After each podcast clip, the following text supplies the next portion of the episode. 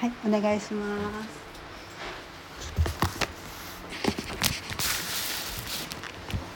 はい皆さんおはようございます、えー今日はこんな天気予報ではなかったんですけどすこぶるね朝からいい天気でですね気温も予測よりは高くなりそうですね、えー29度というね札幌の予報。予報ですけども30度超えるかもわからないですねこの調子でいけばというようなことですね、えー最近は特に暑い日がね日本全国続いてます6月に猛暑日が東京で8日間も続くなんていうのは記録タイ記録だそうですね。今まで6月にこんなことはなかったようですけれども6月からすでにですねこれが起こるというのは本当に毎年同じことを言うんですけども本当に気象が狂ってきてるな。冬は冬でですね極端な嵐が起こったりしますしね。夏は夏でこんな猛暑になったりということで。梅雨明けが早かったんでですね水不足がね言われてますけれどもどうなるでしょうか。本当に私たちはこういう気象状況を見ながらですね、えーそしてね世界を見見ると戦争が起こっておりますね。本当にそんなことをしている場合ではないんですけどもね、えー、命名が自分の目にかなうことをしてですね、えー自分さえ良ければね自分の考えさえ押し通せればということでですねどんなに人々が苦しめられ命を落としてもあまり意に介さないですねいうことですね。えー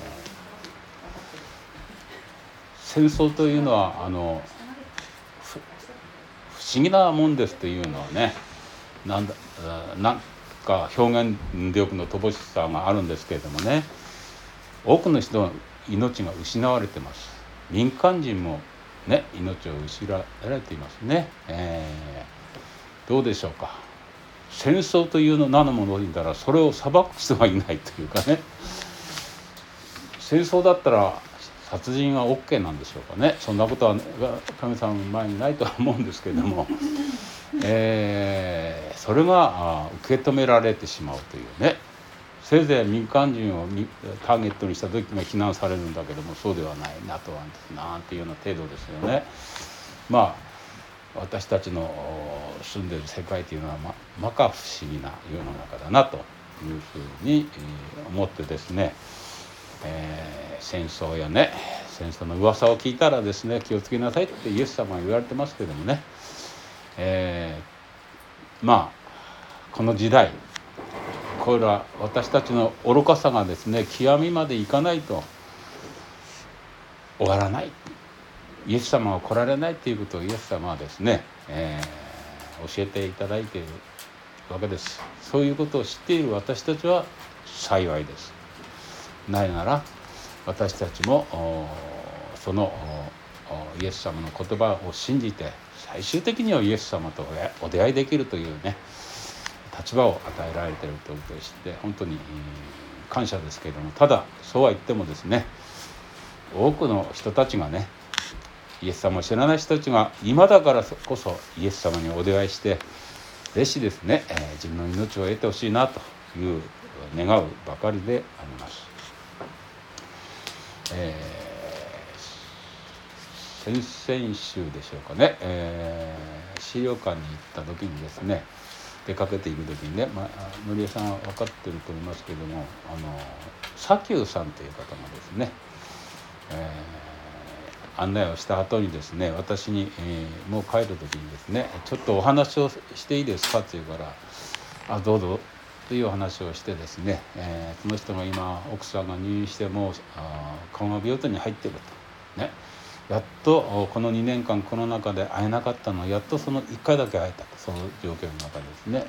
そして自分のことを話してですね、えー別れたんですね、えーまあ私は自分の立場こういう牧師ですからあなたのためにねお祈りしますからあの覚えてくださいねという話で別れたんですね。その時あの連絡先も何も分からないで別れてしまったんで悔いていたんですけども、えーその次の行った時にですね資料館に行った時にですねかあの朝今日は砂丘さんに会えるかもしれないっていう不思議なことを言う話したんでそうかななんと思って出かけたら本当に待ってたんです私。をですね、えー、資料館の人が私に言ったら「いやあな池上さんにお会いしたい人がいるんだけども」って来てますよっていうことでですね案内してくれたら佐久さんだったですね。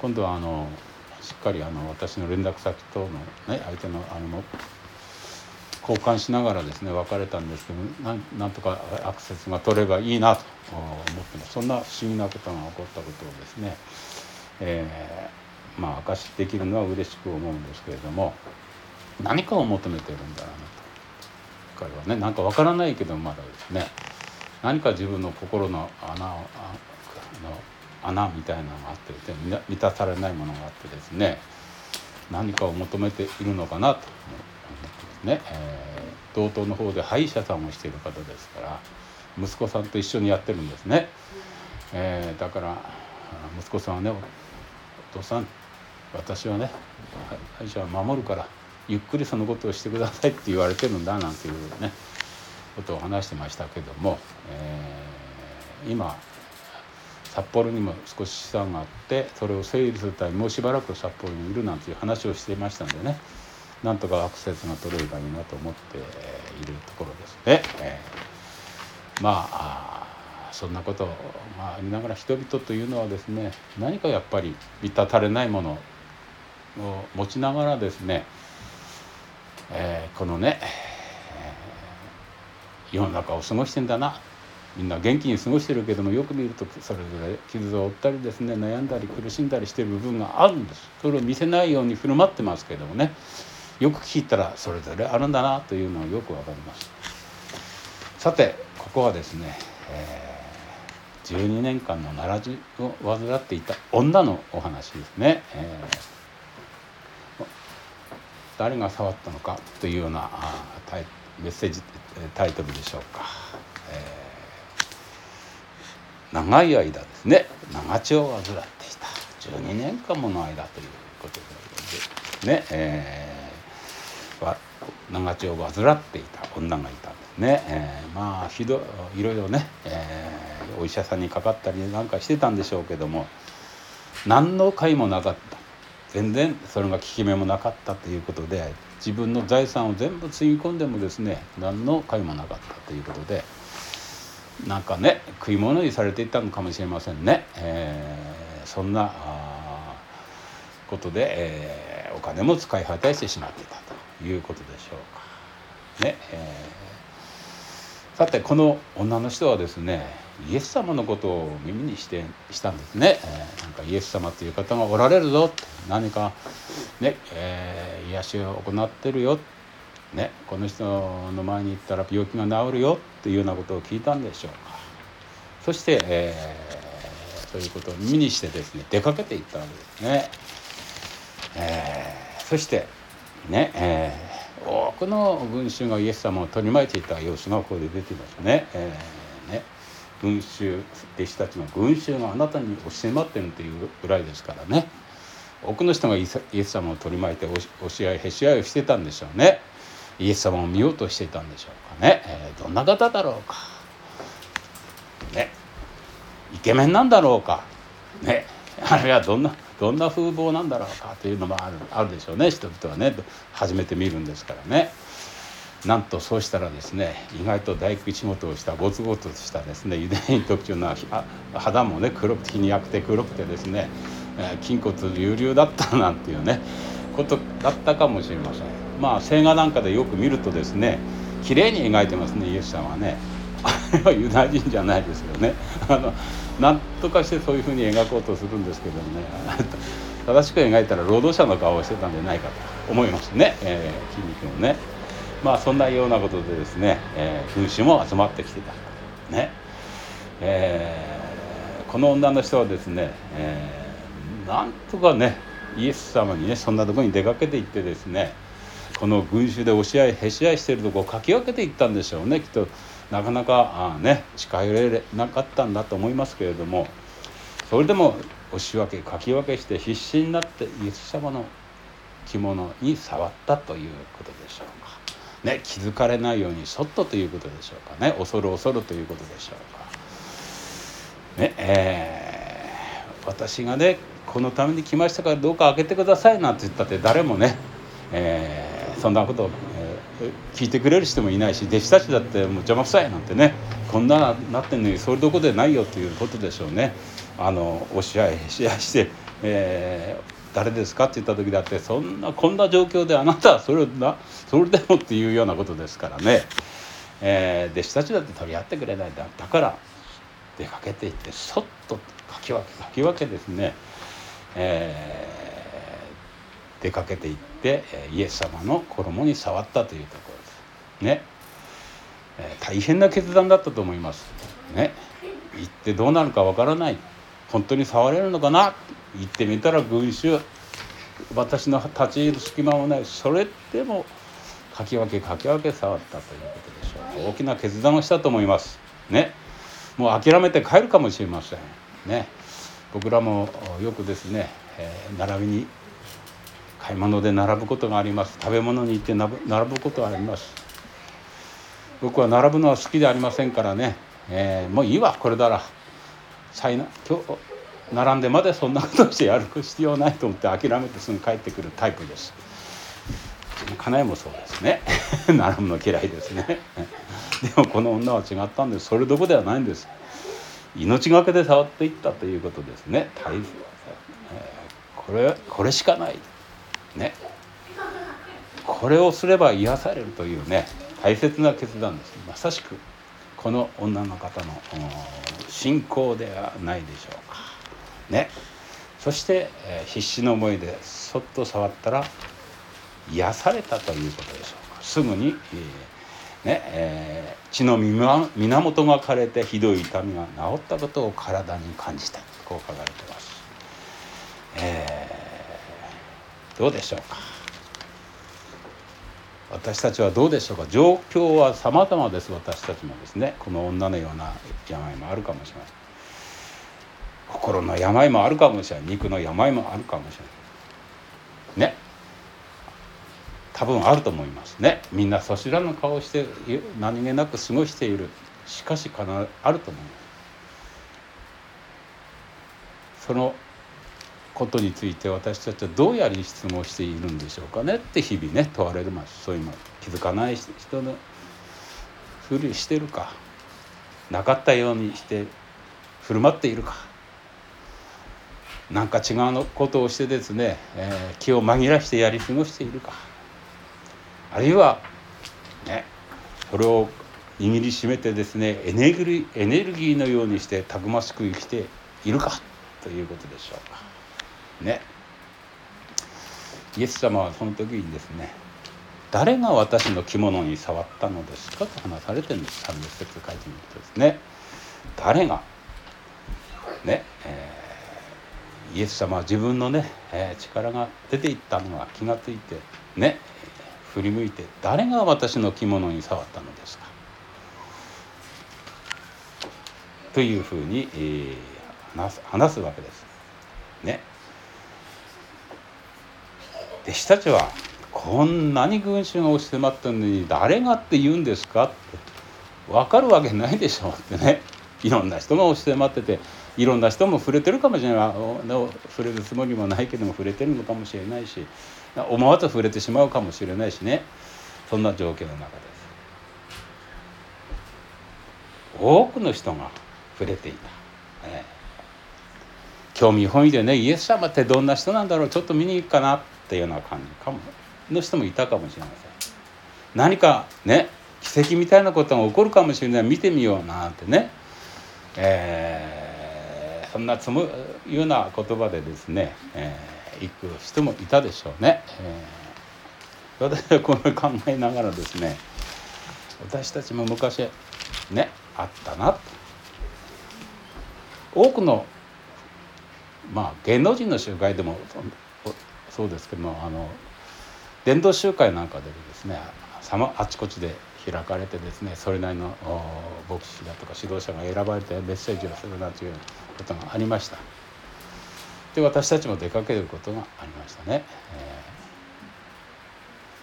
ー、そして最後にはですねあの,、まあ、あの頃のあのあれですね、えー、有効みたいなもんだったんですよ癒しのね先生が立ってその先生の前にですね癒した癒癒されたい人は立ってくださいなんて言ってみんなぞろぞろ出て行ってですね、えー、行ったもんですね。私はあまり行くのそういうの好きでなかったもんですからですね。行かなかったんですけども。その時にですね名前の売れてる先生の時は行列ができてんです。ね。名前の売れてない先生の時は何人も少ない人数しか立ってないっていうようなそんなあ状況を垣間見てですね私ははっきり言ってクエスチョンマークだ。この人たちは何を求めてきたんだろうか。先生有名な先生方だから前に行くのか。そうでなかったら行かないのか。ここにイエス様あれないのかっていうようなね。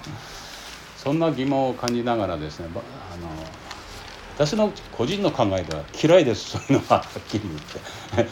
あまりにもね、人間的すぎて信仰のかけらがあまり見られないんでね自分の利得だけを求めてですねいる姿を見るとですねそうなのイエス様はっていうような、ね、感じですね、えー、そんなようなもんでないでしょうか。そういう群衆心理みたいな人たちもたくさんねこの時はいたのではないかなということでしょうかね、えー、イエス様はその中でもですね、えー彼女はそうではなくて必ず治ると信じて触れたって書いてるんです。ね全然違うでしょ？どこど高名な先生だから治るでなくて高名でないから治るでなくて必ず治ると信じてたんです。触れそして触れてんです。信仰を持って触れてんです。イエス様はその信仰を持って触れた。その人を知りたか知りたいんです。多くの人を知りたいんじゃない。信仰を持って触れた人を知りたいんです。だから誰が私の着物に触れた触ったのですか？という言葉になってるんです。そのまま黙って行ったって行くことはできるんです。イエス様だって。こんな群衆ですから。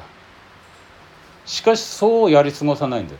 その必死になってかき分けて癒されると信じて信仰を持って触った人を知りたいんですイエス様は。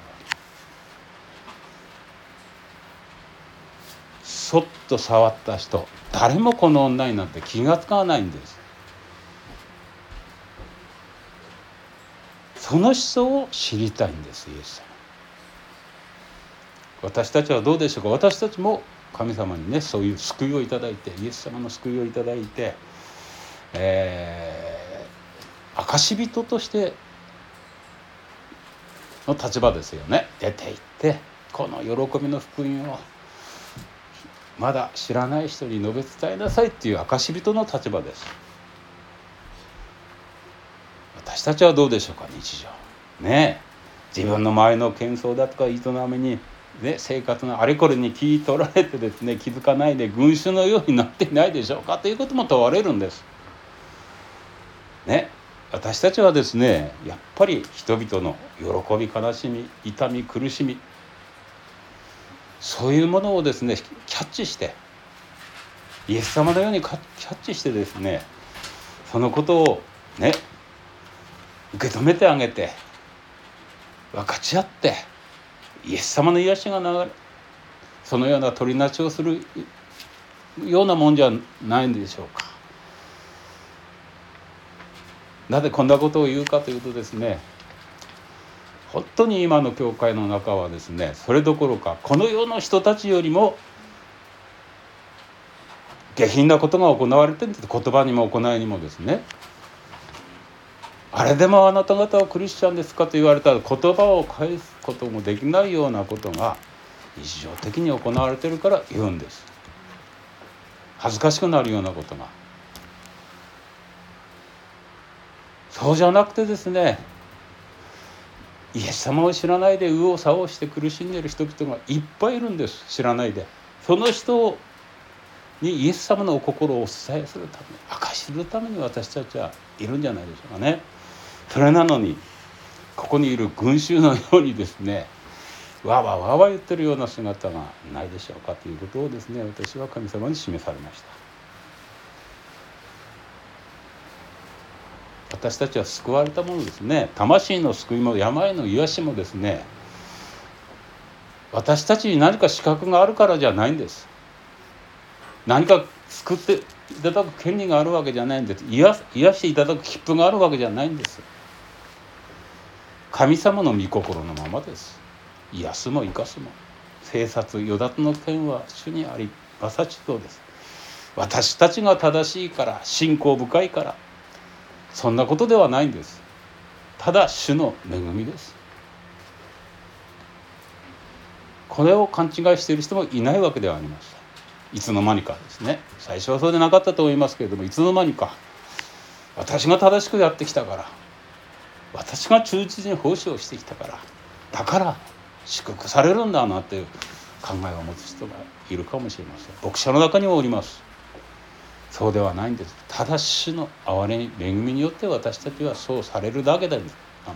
何の資格も権利もないものです。そうではあってもですね神様イエス様は私たちの信仰を喜んでくださる方なんです。それをに応えようという主の御心はあるんです。喜んでくださってあなたの信仰があなたを治したんですってある通りです。喜んでくださるんでそこまでして必死になってかき分けかき分けそれでもイエス様のとこに出かけていけば癒されるという信仰がイエス様を喜んでくださったんです。そしてその方を知ろうとしたんです。イエス様の関係と知らない他人の関係になって個人的な関係を結ぼうとしたんだ。それが誰が私私の子供に座触ったんですかという言葉なんです。そしてその信仰を喜んでくださった。最大限私の思いで答えてあげましょう。こういうふうになるのは私たち次第なんです。こうなるもならないも私たち次第なんです。あなたの信じた通りになるようにというのはまさしくあなた次第なんです。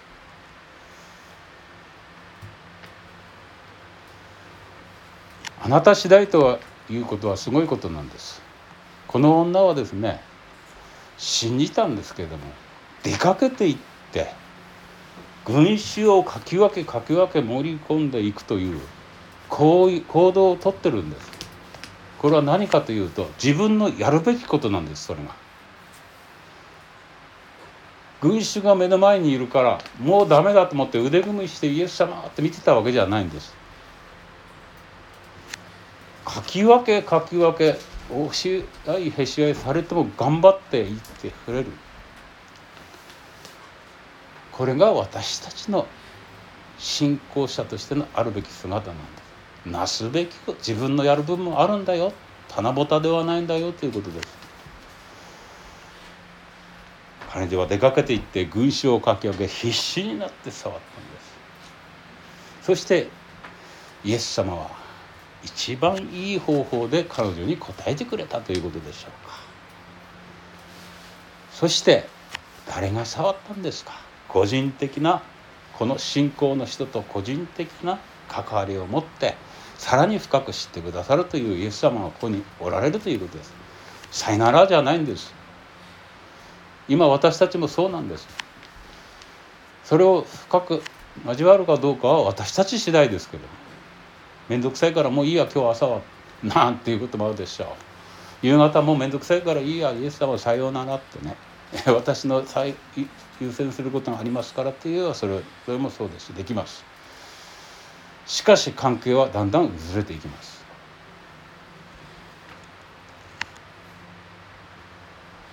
イエス様に触るということはどういうことでしょうか？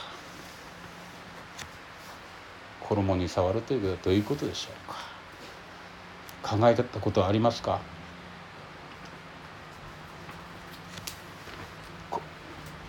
言葉は神と共にあった。言葉は神であった。この方は言葉とは人となってこられた。神様の言葉です。御言葉です。イエス様に触れるということは十字架の福音に触るということなんです。御言葉命に触るということです。そのためにはどうしたらいいでしょうか。なかなか触らない人もいるんです。本当に難しいんです。この十字架の福音の言葉に触るということを行為をする人はですね本当に難しいんです。なぜでしょうか。自分の大切なものを捨てなきゃならないからです。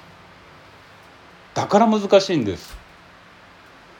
自分の考え自己主張を捨てなければならないからなんです。これは大変なことなんです。この壁を破らなければですねイエス様の衣に触れることはできないんです。